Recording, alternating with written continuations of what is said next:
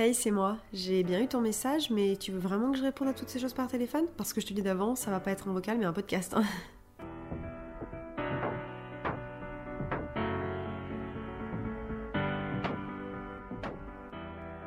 Hello, je suis ravie de vous retrouver aujourd'hui dans un nouvel épisode de Toutes ces choses podcast, comme d'habitude, tous les 15 jours. À l'heure où j'enregistre cet épisode, on est le mercredi 10 janvier. Mais vous l'écoutez le jeudi 18. Comme d'habitude, je m'y prends un petit peu à l'avance parce que voilà, il faut me laisser le temps de faire le montage. Et en plus, vu que je bosse en entreprise, mes semaines sont plutôt pas mal chargées, donc je prends un petit peu d'avance. Qu'est-ce que j'ai à vous dire aujourd'hui pour checker un petit peu le moral des troupes comme on fait? Écoutez, euh, janvier se déroule... plutôt bien, même si j'en parlais aujourd'hui sur Instagram, euh, vraiment je suis en train de me faire ramasser par ce nouveau mois de l'année. Tout simplement parce que tout s'est un peu enchaîné pour moi là sur les dernières semaines. Euh, j'ai trouvé un taf mi-décembre qui a démarré quasiment dans la foulée, donc j'ai à peine eu le temps de process qu'en fait après un an à mon compte slash à rester enfermée chez moi, à développer mes propres projets, j'allais devoir me rejeter dans le bain en fait eh ben, de l'entreprise, des collègues, de la vie sociale professionnelle tout simplement. Ça cumulé à toutes les fêtes de fin d'année, donc c'est-à-dire Noël, le fait d'être en Auvergne, de voir tout le monde, plus le nouvel an, Vraiment, j'ai démarré l'année sur les rotules. Je me suis rendu compte que j'avais vraiment perdu l'habitude en fait de bah, de pas avoir de temps pour me ressourcer. Sur l'année qui vient de passer, j'ai vraiment extrêmement mis l'accent là-dessus. Et là, ben, mon emploi du temps fait que j'ai plus forcément autant de temps de me poser toute seule, de prendre du temps pour moi et de me recharger. Donc je vous avoue que voilà, je me sens un peu épuisée. On dit souvent que le sommeil ça ne s'emmagasine pas et même si j'ai réussi à en faire pas mal le plein là sur l'année qui vient de s'écouler, j'ai déjà l'impression d'avoir tout perdu. J'avais vraiment pour habitude eh ben, de continuer à avoir une vie sociale, euh, notamment le soir et les week-ends, à avoir beaucoup de copains, à faire beaucoup de vadrouilles, mais j'avais vraiment bah, toute la semaine en fait pour me poser et être toute seule, même si c'était pas forcément du repos où je ne faisais rien, juste j'avais pas d'interaction sociale et je me suis habituée en fait à vivre comme ça. Et donc là, le retour à la réalité, euh, il pique, tout simplement. Mais honnêtement, je suis super épanouie là sur ce mois de janvier. Je pouvais pas rêver d'un meilleur début pour l'année 2024. Donc voilà, ça se passe très bien au taf. J'ai ma petite vie perso et ma petite vie pro qui arrivent à plutôt bien se mélanger. Faut juste que je trouve mon nouveau rythme. Mais voilà, assez parlé de moi et des dernières petites nouvelles. J'ai quand même hâte que le mois de janvier se termine parce qu'au mois de janvier, il fait froid, il fait gris. Là, euh, il fait actuellement moins 2 à Paris, on a de la neige, mais qui ne tient pas, donc on a juste les températures gelées. Donc autant vous dire que ça n'a selon moi aucun intérêt vu que moi, ce que je kiffe, c'est la neige. Mais bon, pas de beaux jours sans jours froids et sans jours gris comme on dit, donc je prends mon mal en patience, mais j'ai extrêmement hâte que les beaux jours reviennent, et même juste de passer à février, je sais qu'il y a des gens qui n'aiment pas le mois de février, mais moi c'est le mois de mon anniversaire, donc il y a toujours plein de bonnes choses qui se passent, enfin moi en tout cas c'est un mois que j'affectionne euh, particulièrement, donc j'ai hâte de me débarrasser un petit peu de janvier, et voilà, je crois que c'est un petit peu tout pour les petites news. Assez parlé de moi, j'espère que vous ça va, que vous ne subissez pas trop le mois de janvier, que vous prenez soin de vous, et que voilà, le début de l'année se passe exactement comme vous l'auriez rêvé. J'ai oublié de le préciser, mais je suis accompagnée d'un chai latte bien chaud parce qu'il fait un froid polaire. On se retrouve aujourd'hui dans un épisode. Alors, à l'heure où j'enregistre, je n'ai pas encore le titre exact. Je sais que j'ai envie de faire un petit jeu de mots avec toc toc toc ou tic et tac, je ne sais pas encore, mais dans tous les cas, ce nom d'épisode euh, voilà, comportera un acronyme. Mais peut-être que vous avez cliqué sur cet épisode sans savoir vraiment de quoi est-ce qu'il allait traiter. Donc, laissez-moi éclairer votre lanterne. On va parler aujourd'hui dans cet épisode de tout ce qui est tic et toc, donc majoritairement des troubles du comportement. On reviendra un peu plus tard dans cet épisode sur vraiment la signification de ce que ça veut dire un tic et de ce que ça veut dire un toc, puisque c'est des acronymes. Euh, donc un acronyme, c'est quand on prend les premières lettres des mots pour en faire eh ben, un, mot plus court, ou du moins une expression. Donc par exemple, toc, c'est euh, trouble obsessionnel compulsif, mais on en reparlera. Et je trouve ça étonnant que j'ai réussi à faire quasiment un an de podcast sans vous parler de ça, parce que c'est vraiment un sujet qui prend beaucoup de place dans ma vie. Je vais vous parler un petit peu de, mon expérience par la suite, mais le déclic que j'ai eu, c'est qu'il y a pas longtemps, j'ai écouté un épisode de podcast sur transfert. Alors je crois que je vous ai déjà parlé de transfert, c'est un, podcast qui retrace en fait des histoires de vie, euh, de parcours complètement différents. Et en fait avant de cliquer sur l'épisode, on ne sait pas vraiment de quoi ça va traiter. Moi c'est majoritairement ça qui me fait kiffer sur l'épisode, c'est que ça ouvre en fait vraiment à plein d'histoires et plein d'anecdotes qu'on n'aurait pas écoutées de nous-mêmes. Et là, euh, alors je sais plus si c'était il y a deux ou trois semaines, faudrait que je vous retrouve le, nom de l'épisode et le numéro. De toute façon, toutes les infos que j'ai pas pu vous donner là, je vous les mettrai dans la, barre d'infos en fait euh, du podcast et de l'épisode en question. Et donc cet épisode, euh, c'était un monsieur, pareil, j'ai absolument pas retenu son nom, qui parlait en fait eh ben, de ces troubles du comportement, mais vraiment excessifs. Comment ça avait pu en fait bah, juste pourrir sa vie, mais surtout comment il s'en était sorti. Et il disait dans cet épisode qu'il y avait vraiment un énorme tabou en fait sur euh, ces sujets-là et ça m'a percuté, je me suis dit en fait c'est vrai, les tics et les tocs au quotidien c'est quelque chose qui est extrêmement mal perçu, dont on parle très peu, il y a très peu de témoignages à ce sujet. Et donc j'ai eu un peu le déclic de me dire bah voilà, vous le savez, moi sur toutes ces choses, j'aime bien aborder des sujets qui sont un peu plus, pas forcément tabous, mais dont on parle moins, puisque c'est vrai que le podcast c'est un média où on peut s'exprimer de manière beaucoup plus libre, où on peut rentrer en profondeur dans un sujet. Et donc j'avais très à cœur de vous en parler aujourd'hui et de vous parler un petit peu de mon expérience. Je vous avoue que cet épisode n'est pas simple à réaliser pour moi parce que euh, c'est un sujet que j'ai pendant longtemps vraiment mis de côté parce que ça a eu un impact très fort sur ma vie à une période et donc voilà, je, n'ai pas forcément eu envie de remuer le couteau dans la plaie, mais je sais que c'est important d'en parler, c'est important de dénouer la parole là-dessus parce que ça peut vous aider à vous retrouver ou à comprendre un petit peu bah, ce qui se passe dans la tête des personnes qui souffrent de tics ou de TOC. Et de toute façon, j'ai déjà la moitié de ma vie qui est sur ce podcast et sur internet, donc autant aller au bout et que ça puisse potentiellement servir aux personnes qui m'écoutent. Mais pour autant, cet épisode de podcast va aborder pas mal de toutes ces petites choses qu'on n'a pas forcément toujours envie d'avouer ou qu'on n'a pas forcément envie euh, d'admettre et qui tombent entre les mauvaises mains. Donc je vous demanderai encore une fois, comme dans tous les épisodes, mais surtout ceux où moi je me sens un petit peu moins à l'aise, toute votre bienveillance, votre respect et de prendre bien évidemment tout ce que je raconte, euh, voilà. Pas forcément avec des pincettes, mais avec euh, ouverture d'esprit et bienveillance.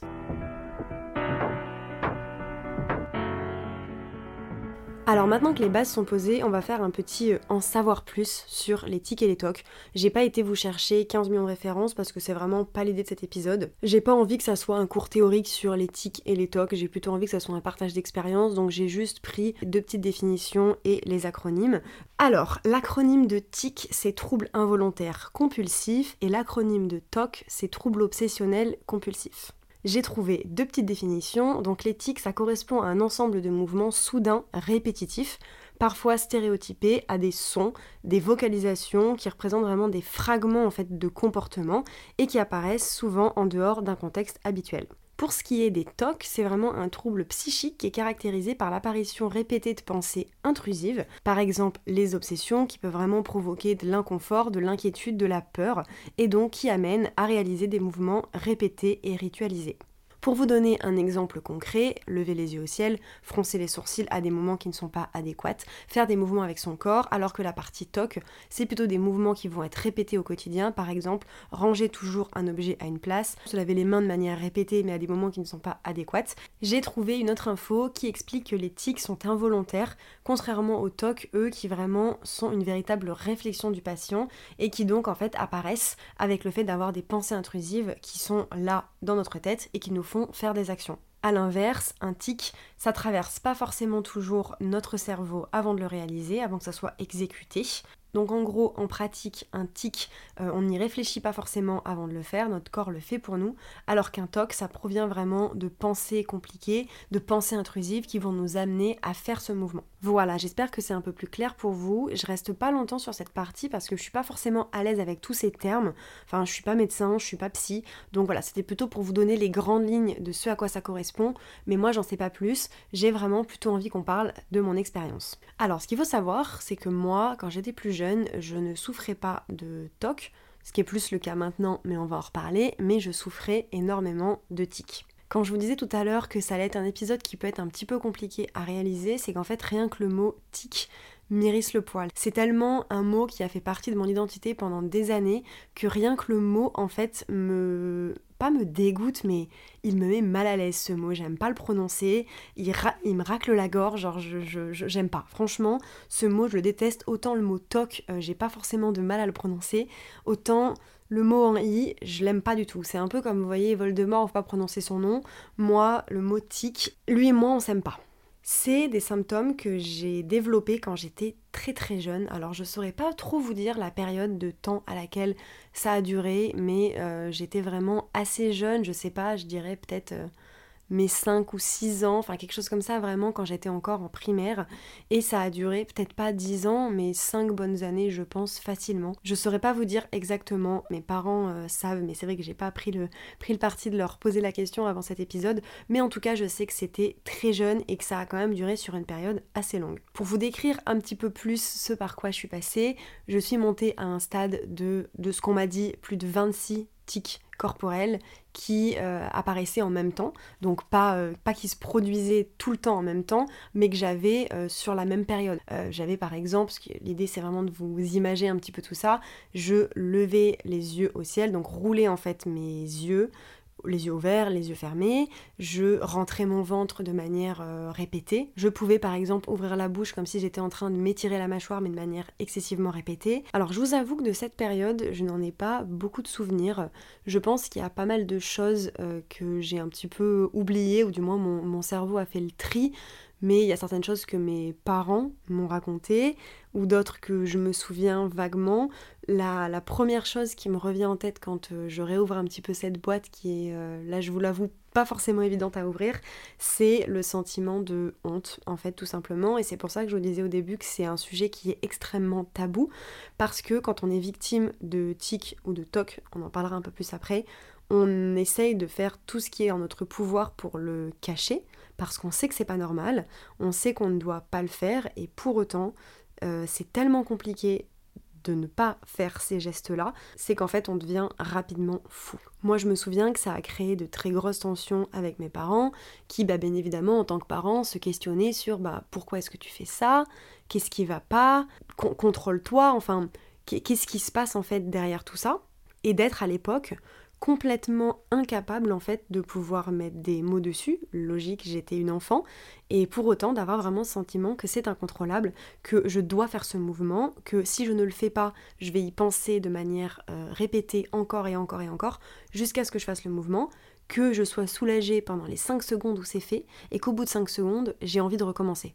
Et en écrivant cet épisode, puisque j'ai fait une petite trame, euh, je me suis rendu compte que c'était vraiment un peu comme une addiction. Alors moi, je n'ai jamais été addict à quoi que ce soit, j'ai jamais fumé ou vraiment beaucoup bu, mais je pense que c'est vraiment cette addiction-là de connaître en fait la sensation que ça fait de pouvoir être soulagé d'avoir fait ce mouvement, d'avoir fumé une cigarette, mais dès que c'est fait, avoir envie en fait déjà hâte que ce soit la prochaine, et ce sentiment de lutter vraiment extrêmement fort pour le contrôler, parce que à cette époque-là, moi j'avais l'impression de devoir me battre contre ma tête, contre ce que mon cerveau euh, disait à mon corps de faire, et c'est extrêmement épuisant de se battre contre ça, parce que euh, se battre contre cerveau au quotidien, et eh ben ça épuise quand ça a commencé à être compliqué pour moi et que ça a pris vraiment beaucoup de place dans ma vie, euh, je vous parlais à la base de la honte, hein, mais il n'y a vraiment pas que ça, ça complexifie la vie pour tout parce que ça apporte aussi de l'inconfort au quotidien, c'est-à-dire que moi, bah, ça me faisait, ça me donnait des migraines en fait, puisque bah, je levais les yeux au ciel, mais ça faisait que sur mon corps en fait, je ressentais des effets, donc j'avais mal à la tête, je rentrais mon ventre de manière répétée, donc c'est pareil, ça me donnait des maux de ventre, et donc ça avait une véritable conséquence déjà sur mon bien-être physique, mais aussi sur mon bien-être mental, et, d'ailleurs la de tic et de toc, c'est un trouble, euh, alors pas forcément un trouble mental, je sais pas comment on dit ça, mais un trouble psychique qui relève en fait de, quelque chose qui ne va pas dans le comportement de la personne ou dans son environnement. Donc moi à l'époque, mes parents m'ont emmené chez un psy, c'est le tout premier psy que j'ai vu, qui je pense à l'époque, euh, je, je le critiquerai pas aujourd'hui, mais a pas vraiment su euh, avoir ma confiance ou du moins déceler les choses qui pouvaient poser problème.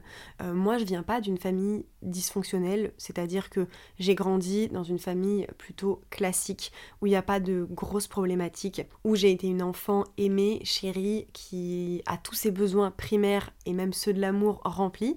Mais malgré tout, quand on est une enfant et que bah, y a d'autres adultes autour de nous, on a certaines problématiques qui se créent par le comportement des gens, par euh, le vécu, le passé des gens, par les gens qu'on rencontre, et eh ben, euh, soit en extérieur, parce que quand on a cet âge-là euh, et qu'on est en train de se construire et de se former, ce qui compte, c'est pas seulement les parents, mais c'est aussi tout ce qu'il y a autour de nous. Donc ça va être l'école, ça va être la famille un petit peu plus éloignée. Il y a énormément de paramètres qui rentrent en compte. Et moi, je pense qu'à cette époque, j'avais un véritable besoin d'attention et qu'on comprenne en fait ce qui n'allait pas. Chose que moi j'ai ensuite cherché pendant des années parce que je pense que ce psy-là n'a pas, je vous le disais, su mettre les mots vraiment sur ce qui n'allait pas. Aujourd'hui, après plusieurs années, je suis arrivée à la conclusion pas forcément certaine, mais c'est plutôt une interprétation de ma part que ça pouvait voilà, être dû à une hyperactivité à l'époque. En tout cas, c'est ce sur quoi je me suis arrêtée, moi, sur les dernières recherches que j'ai fait de, construction à, bientôt 25 ans. Hein. C'est une info dont je vous parle qui date il y a plus d'un an, de voilà, bah, je pense avoir été une enfant hyperactive, qui n'a pas forcément été euh, diagnostiquée à l'époque, et qui ne le suis toujours pas, mais euh, voilà, qui fait que peut-être mon corps avait besoin de s'exprimer parce que je ne pouvais pas forcément le faire au quotidien, parce que j'étais à l'école, parce qu'il faut euh, rentrer dans les clous de la société, se faire un peu plus petit et voilà, tout simplement rentrer dans le moule. Et je me dis aujourd'hui, peut-être que c'était simplement ça, je mets des gros guillemets, mais que cet inconfort-là euh, bah, devait se traduire d'une certaine manière et que c'était une façon pour mon corps de continuer à bouger et à m'exprimer quand on me demandait de ne pas le faire, c'est-à-dire à table, à l'école, euh, dans la vie sociale de manière générale, pour être une enfant qui se tient correctement, qui se tient bien, qui doit écouter en cours et qui pourtant n'a qu'une envie, c'est de courir dans tous les sens. Aujourd'hui, je sais toujours pas si c'était ça. Là, je me livre un petit peu à cœur ouvert parce que je pense que bah, c'est important aussi de pouvoir expliquer que parfois on ne sait pas forcément d'où ça vient, peut-être que je saurais jamais. Moi, c'est le meaning, donc c'est le point que j'y ai mis derrière tout ça. Mais en réalité, je pense que je n'aurai jamais vraiment de réponse.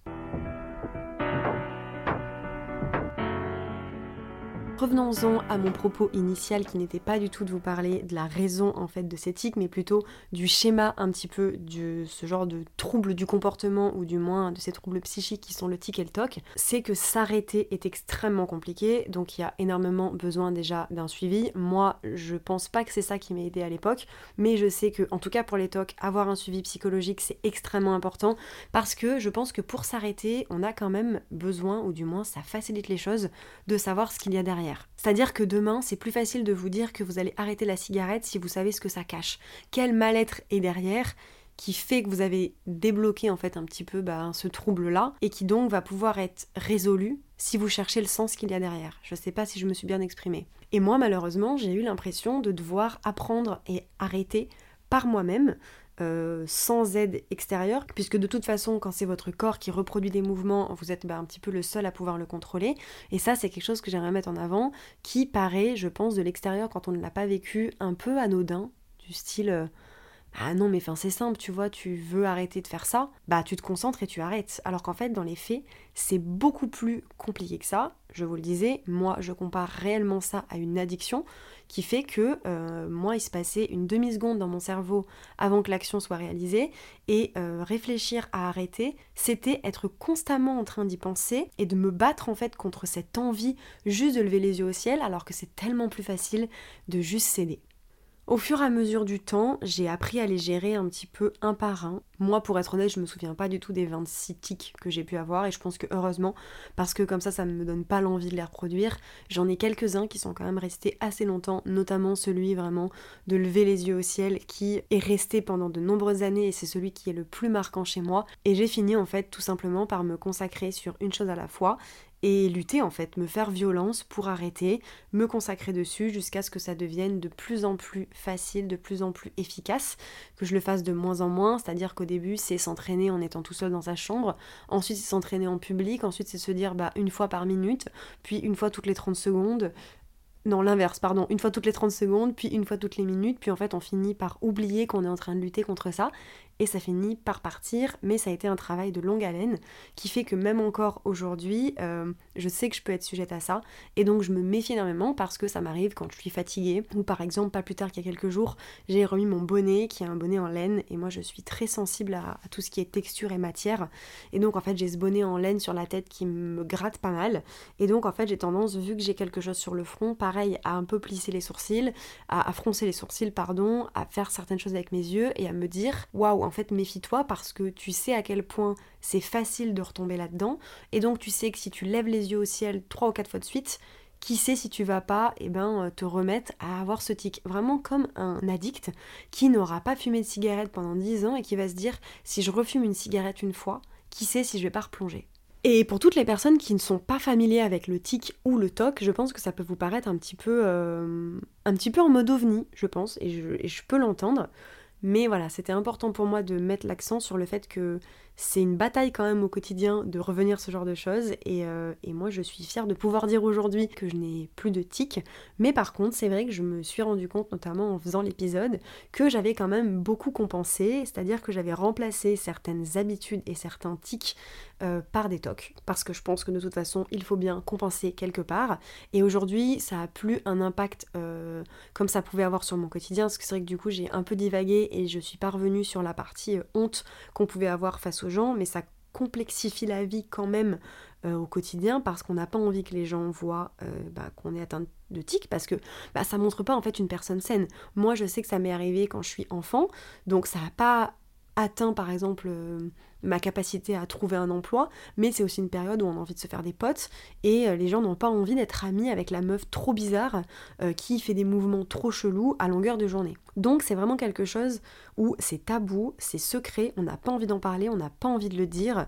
Euh, les gens finissent par nous faire des remarques. Moi je sais que ça a été la bataille pendant très très longtemps avec mes parents qui en fait euh, bah, me faisaient la remarque. Ça me rendait profondément malheureuse parce que euh, c'est comme dire à quelqu'un tu as un bouton sur le visage. Il y a certaines choses qui ne méritent pas d'être dites parce que la personne qui est en face de vous en a très bien conscience.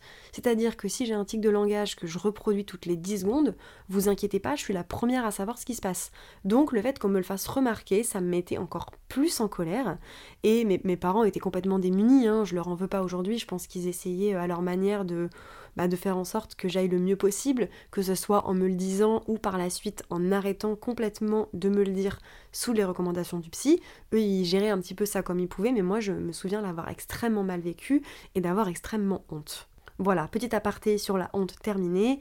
Euh, je vous parlais donc de ma compensation un petit peu des tics qui s'étaient transformés en toc. Ça s'est aussi beaucoup traduit par le fait de contrôler beaucoup de choses. C'est-à-dire que je pense que quand on ne contrôle pas son corps aussi longtemps, pendant de nombreuses années, moi, ça m'a un petit peu obligée à, à m'auto-cadrer, à me mettre un peu dans des cases. Euh, là, je, je fais le carré avec mes mains vous ne pouvez pas le voir parce que c'est un podcast, mais je suis quelqu'un, et ça je vous le répète tout le temps, je suis quelqu'un au quotidien de très carré. Je suis aussi quelqu'un au quotidien d'extrêmement contrôle fric, et je pense que ça vient de là en fait. J'ai eu besoin de me cadrer en fait, tout simplement parce que je pars très rapidement dans tous les sens, que ce soit au niveau de comment je parle, de mes actions. Je suis quelqu'un de très dissipé, euh, qui fait beaucoup de fautes d'inattention, tout ça, et donc ça, je pense que c'est dû à une, hyperactivité.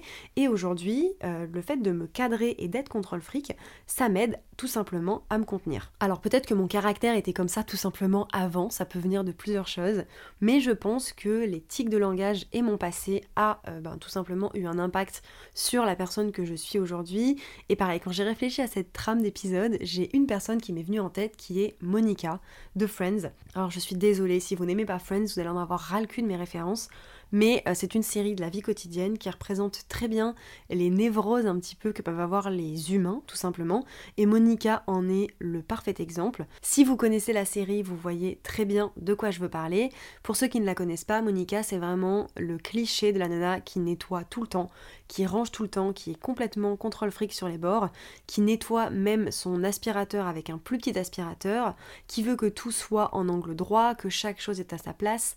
Il y a beaucoup d'épisodes assez drôles où par exemple Chandler essaye vraiment de ranger l'appart et en fait tout le monde lui dit mais t'es un grand malade. Quand elle va rentrer et qu'elle va voir que plus rien n'est à sa place, tu vas te faire déchirer. Et moi je dis toujours que je ressemble beaucoup à Monica et c'est la stricte vérité. Malheureusement, j'ai toujours rêvé de pouvoir euh, dire que j'étais euh, une perle, que j'étais easygoing, que j'étais quelqu'un de ouais, de facile à vivre, mais malheureusement, je dois me faire une raison, ce n'est pas le cas. J'ai beaucoup de qualités, je le sais aussi, mais le fait de pouvoir lâcher prise facilement n'en est pas une.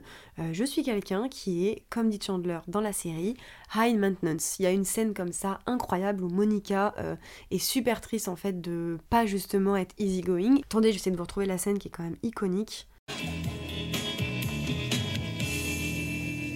Being with her has been like being on a vacation, and what may be perceived as high maintenance is merely attention to detail. Wow. You know what? That is the best fake speech I think I've ever heard. Look, I am not high maintenance. I am not. Chandler! You're a little high maintenance. you are on my list. Sorry, but you're not you're not easygoing, but you're you're passionate, and that's good. And when you get upset about the little things, I think that I'm pretty good at making you feel better about that. And that's good too. So they can say that you're high maintenance, but it's okay because I like maintaining you. Je trouve cette scène absolument incroyable et je me retrouve beaucoup dans Monica. Du coup, le fait de regarder cette scène, ça m'a fait perdre un petit peu le fil de là où j'en étais. Oui, je vous disais que voilà, donc j'ai toujours rêvé qu'on dise Morgane c'est une perle, Morgane c'est une crème, Morgane machin. Non, Morgane elle est high maintenance, c'est comme ça, il faut savoir l'accepter. Encore une fois, j'ai plein d'autres qualités, mais pas celle d'être easygoing et c'est ok. Bref, tout ça pour vous dire que j'ai dû contrôler ma vie d'une manière un peu différente, être un peu plus contrôle fric. Alors je sais qu'aujourd'hui je le suis beaucoup moins. J'ai eu l'impression un peu d'avoir ce travail justement de me cadrer après cette période-là de tic. Et ensuite, là, sur les dernières années, d'avoir fait le travail un petit peu inverse. Ça, je vous en parlais dans mon dernier épisode. Mais j'ai vraiment eu l'impression récemment de déconstruire énormément des choses que j'avais construites sur les cinq dernières années majoritairement. Et donc, j'ai aussi essayé de déconstruire un petit peu ce côté contrôle fric. Je le suis moins qu'avant, je le reste toujours, hein, on va pas se mentir.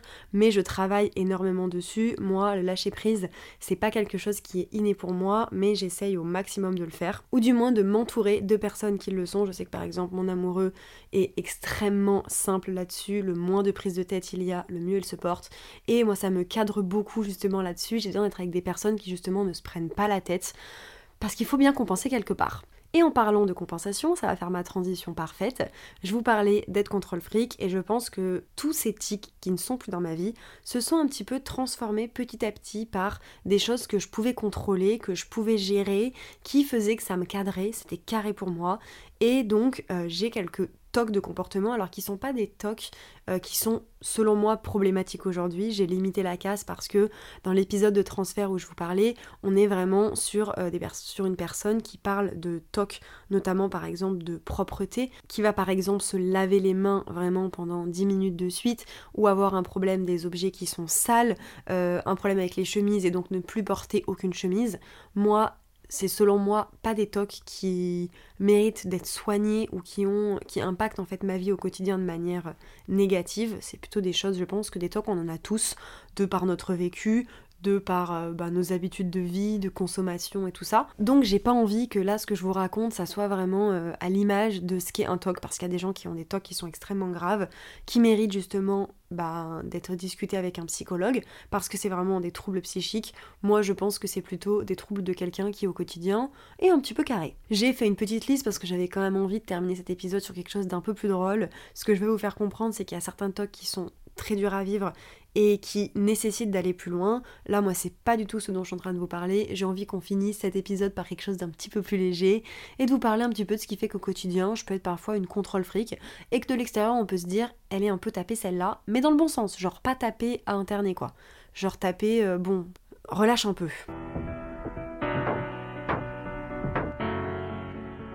Donc j'ai fait une petite liste. La première chose que j'ai notée, c'est quelque chose que je vous ai déjà dit. Je déteste marcher sur les grilles. Alors ça, je pense que ça vient du fait que je suis terrorisée parce que je ne vois pas, euh, notamment du noir. Et donc je déteste marcher sur les grilles parce que je ne sais pas ce qu'il y a en dessous et j'ai une peur bleue de tomber.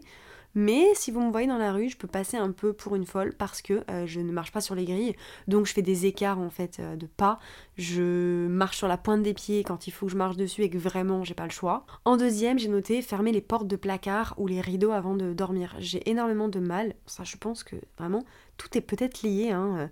Fermer les placards, c'est pareil. J'ai toujours peur, pas qu'il y ait un truc qui en sorte, genre comme t'es une enfant, mais je sais pas, j'ai peur de ce que je vois pas, donc si la porte est fermée correctement, ça me rassure. Alors là, dans mon appartement actuel, j'ai pas de porte, c'est un rideau, mais c'est pareil, j'ai du mal à dormir si le rideau n'est pas fermé, et dormir avec les portes de placard ouvertes, c'est extrêmement compliqué pour moi. Je suis aussi une grande folle des... Comment je pourrais vous expliquer ça? J'ai besoin en fait que les choses soient relativement carrées dans mon quotidien. Alors pas forcément que tout ait son angle droit, mais j'aime bien que tout soit à sa place. Par exemple, si je suis sur mon bureau, je vais avoir tendance à mettre quand même un peu tout parallèle ou perpendiculaire. Genre, j'aime pas que ça soit le gros fouillis.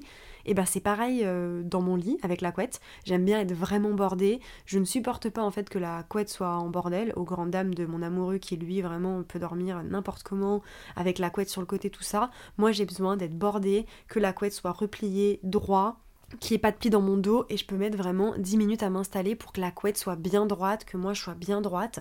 Alors je dors dans n'importe quelle position, hein, genre je relève la jambe et j'ai le bras euh, qui me passe autour du cou, enfin je dors dans une position qui n'est pas du tout carrée, mais par contre l'environnement dans lequel je dors doit l'être. My god, en faisant cet enregistrement, j'ai vraiment l'impression de passer pour une folle, mais, euh, mais c'est pas grave, on a dit qu'on était là pour parler de tous ces genres de choses, donc euh, I'm out in the open, comme on dit. En vrai, quand je relis un petit peu tout ce que je vous ai donné, j'ai quand même l'impression que c'est plus des tocs de rangement que des tocs de propreté, par exemple. J'aime bien que tout soit à sa place, que tout soit rangé. Et je, suis aussi surtout beaucoup euh, de mes pensées. En fait, je me rends compte que si par exemple je pense à quelque chose, j'en sais rien, je suis en train de partir au boulot, je suis déjà en retard, et je vois qu'il y a un cintre qui est mis de travers, si je le vois, je vais être obligée d'aller le ranger. C'est-à-dire que si je pars au taf et que je l'ai pas fait, je vais avoir l'impression que cette pensée va pas me quitter de la journée, donc je vais prendre 10 secondes pour remettre ce centre droit, parce qu'une fois que j'y ai vu et que j'y ai pensé, si je le fais pas, c'est mort. Et le dernier, je sais pas si on peut dire que c'est un tic ou un toc, je pense que c'est plutôt un toc, parce que du coup c'est pas physique, c'est, euh, et je pense que tous mes proches et mes amis qui passeront par là doivent savoir ce que je m'apprête à dire. Le plus gros toc, je pense, que j'ai au quotidien, c'est celui de mettre du labello.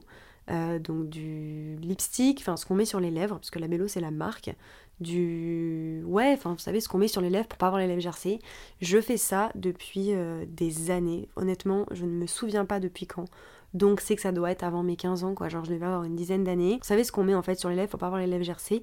Moi j'en ai constamment un sur moi constamment un dans ma poche. Et je ne supporte pas l'idée de ne pas avoir de labello sur les lèvres donc euh, j'en mets constamment moi, je n'attends pas l'hiver pour mettre du labello. Alors l'avantage, c'est que j'ai jamais les lèvres gercées, mais j'ai constamment du labello, et ce qui fait que ben, j'ai une consommation un peu excessive de labello. Euh, j'en achète assez régulièrement, donc je vous explique pas le trou sur mon compte en banque lié au labello. Je pense que si je fais le cumul du prix de tout ce que j'ai euh, payé en labello, à mon avis, je peux partir en voyage. Quoique c'est mes parents qui les payaient quand j'étais chez eux, donc avant que j'ai de l'argent du moins, donc peut-être que je leur en dois une aussi. Mais ouais, ça c'est le plus gros toc, je pense, qu'il me reste de toute cette période. Alors j'ai envie de dire, si c'est que ça, c'est pas très grave. J'ai déjà essayé de me sevrer, encore une fois, je mets des guillemets parce que c'est un peu ridicule, mais c'est plus inconfortable pour moi, et du coup je me suis un petit peu... Euh, fait à l'idée en fait que ben ça serait comme ça, peut-être comme ça toute ma vie et après tout est-ce que c'est grave? Je ne sais pas, peut-être qu'un jour ça me passera. En tous les cas, euh, je me rends compte, vous parlez de ça, ça me fait quand même me rendre compte qu'on crée très très vite des dépendances ou des mouvements en fait qui sont répétés, que ce soit à un objet, que ce soit à un sentiment. Euh, ou à un mouvement, ça peut quand même aller très vite. Alors je pense qu'il y a des personnes qui sont plus sujettes que d'autres à ça. Mais je pense qu'il faut quand même être vigilant au quotidien si on commence à avoir des. Ben, un petit peu des actions comme ça qui nous dérangent, qui sont répétées ou qui peuvent nous poser problème si on les fait pas, de se questionner en fait sur ce qu'il y a derrière et de pouvoir peut-être les résoudre avant que ça ne prenne trop d'ampleur. Et je sais que là, je vous dis que c'est un petit peu ridicule et que quand je vous parle là des talks, c'est des choses qui sont un peu drôles. Pour le coup, moi, ça l'est maintenant aujourd'hui parce que je fais la part des choses sur ce qui est grave et qui ne l'est pas. Mais je sais qu'à une époque de ma vie, c'était plus compliqué. Je vous parlais là du labello. Euh, ça crée chez moi des profondes angoisses de, bah, par exemple, je vais aller à la piscine. Euh, si je laisse mon labello 3 heures dans le casier, bah en fait je passerai pas un bon moment parce que j'aurai juste les lèvres gercées, je vais en avoir besoin, j'ai créé une réelle dépendance à cet objet au quotidien Et, aujourd'hui, je ne peux plus m'en passer. Et même si maintenant euh, je le perçois différemment, je sais que si je pars sans de la journée, euh, bah, je vais passer une mauvaise journée. Donc je n'ai jamais fumé de ma vie, j'ai jamais bu beaucoup d'alcool. Mais voilà, je suis dépendante d'un pauvre petit labello, d'un pauvre petit bout de gras, hein, disons les choses, qui va sur mes lèvres pour me sentir bien. Waouh, cet épisode, euh, j'ai l'impression de vous raconter des choses un peu futiles et en même temps qui sont des choses que j'ai jamais racontées. Enfin, les gens qui vivent avec moi le savent, mais c'est des discussions que j'ai jamais en fait, parce que bah, ça fait partie de moi, c'est là, c'est comme ça, et, et pourquoi se questionner quoi? C'est des discussions que je n'ai jamais avec personne. Et du coup, je vous avoue, ça fait un petit peu tout drôle de parler de ça ici, mais je pense que c'est vraiment important et j'espère que mon témoignage aura pu un petit peu vous, vous apporter des infos ou vous faire prendre conscience que Parfois, ça a l'air anodin de l'extérieur et ça l'est pas de l'intérieur quand on le vit. Donc, si vous côtoyez des personnes qui en souffrent, euh, déjà, je vous invite à pas les faire culpabiliser parce que vraiment, c'est pas l'objectif. Peut-être à, voir comment plutôt les, aider au quotidien. Et si ça vous arrive à vous, et eh ben tout simplement d'en chercher la cause parce que généralement, il y a toujours une cause, il y a toujours un mal-être qui, qui est profond, qui est là et qui, selon moi, doit être résolu si, euh, si on veut tout simplement ben, aller de l'avant.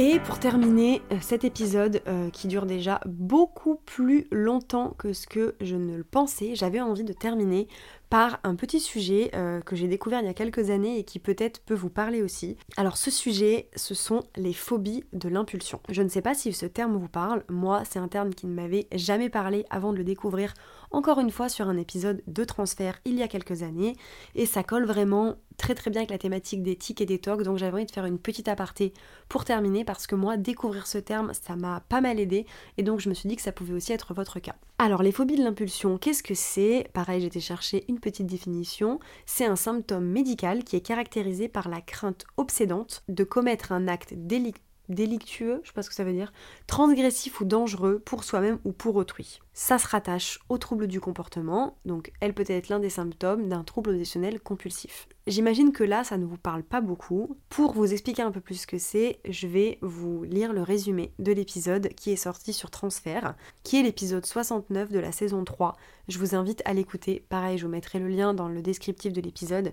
Moi, c'est un épisode que j'ai trouvé très enrichissant, mais je vais vous lire un petit extrait du descriptif pour que vous puissiez mieux comprendre. Imaginez qu'un beau jour vous ne pouviez plus partager vos pensées, qu'elles deviennent si inquiétantes, si lugubres soudain, si submersives, que vous vous sentiez obligé de les garder pour vous, enfermés avec vous-même. Parce que vous vous tenez sur le quai du métro, vous voyez le premier wagon arriver et vous vous dites je vais me jeter sur les rails. Un instant vous vous dites et si je le faisais? Vous n'en avez aucune envie, mais de manière fugace, la peur d'en avoir envie vous traverse. Irrationnel. Alors encore une fois, dit comme ça, ça peut faire extrêmement flipper. Et si vous n'en avez jamais eu, alors euh, tant mieux pour vous déjà. Et peut-être que vous ne comprenez pas du tout ce que je vous raconte. Si jamais vous en avez déjà eu, là je pense que you got me, vous savez très bien de quoi je parle. Moi pour ma part, en toute transparence, j'en ai déjà eu. Euh, ça m'arrive très souvent d'en avoir sur ce genre de choses de qu'est-ce qui se passerait là maintenant? Je suis sur ce quai de métro. Qu'est-ce qui se passerait là maintenant si je sautais? En n'ayant absolument aucune idée noire, hein. pas dans des jours sombres, c'est une pensée comme ça qui vous traverse et qui repart instantanément parce que vous savez pertinemment que vous ne le ferez jamais, mais cette pensée vous traverse. Et ça, le fait de le dire à voix haute, c'est extrêmement compliqué, parce qu'on passe très rapidement pour un fou.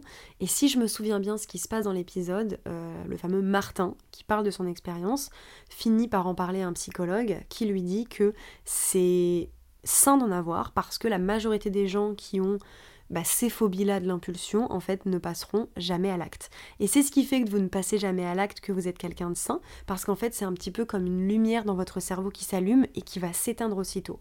C'est des pensées que vous ne mettrez jamais à exécution, euh, qui ne font pas de vous quelqu'un de malade mentalement, mais qui, la première fois en fait qu'on découvre ce genre de choses, peut faire extrêmement peur parce qu'on se dit mais ça va pas la tête Mais genre, je suis malade, qu'est-ce qui se passe Je me sens pas bien, je suis déprimée, j'ai envie de passer sous ce train, alors qu'en fait, pas du tout. C'est un mécanisme qui se produit dans votre cerveau qui est totalement normal, qui arrive à beaucoup de monde et qui est absolument pas dramatique. Et j'avais envie de faire un petit aparté là-dessus parce que moi, avant de, découvrir ce terme, J'en avais jamais entendu parler et ça m'a un peu soulagée. Je dois vous avouer, de découvrir ce mot parce que je me suis rendu compte que moi j'en avais, c'était pas du tout grave. Et pour en avoir après parlé avec, ben, par exemple, mon entourage ou mon amoureux, puisque maintenant que je connais le terme, ça m'arrive souvent de l'employer, et de me rendre compte qu'en fait la majorité des gens autour de nous en ont également, mais que c'est un terme qui est très peu connu. Et donc pour terminer cet épisode, c'était essentiel pour moi de vous parler de ça, qui peuvent être un petit peu considérés aussi comme des troubles obsessionnels compulsifs. J'avais vraiment envie de faire cet aparté parce que c'est quelque chose qui moi m'a aidé.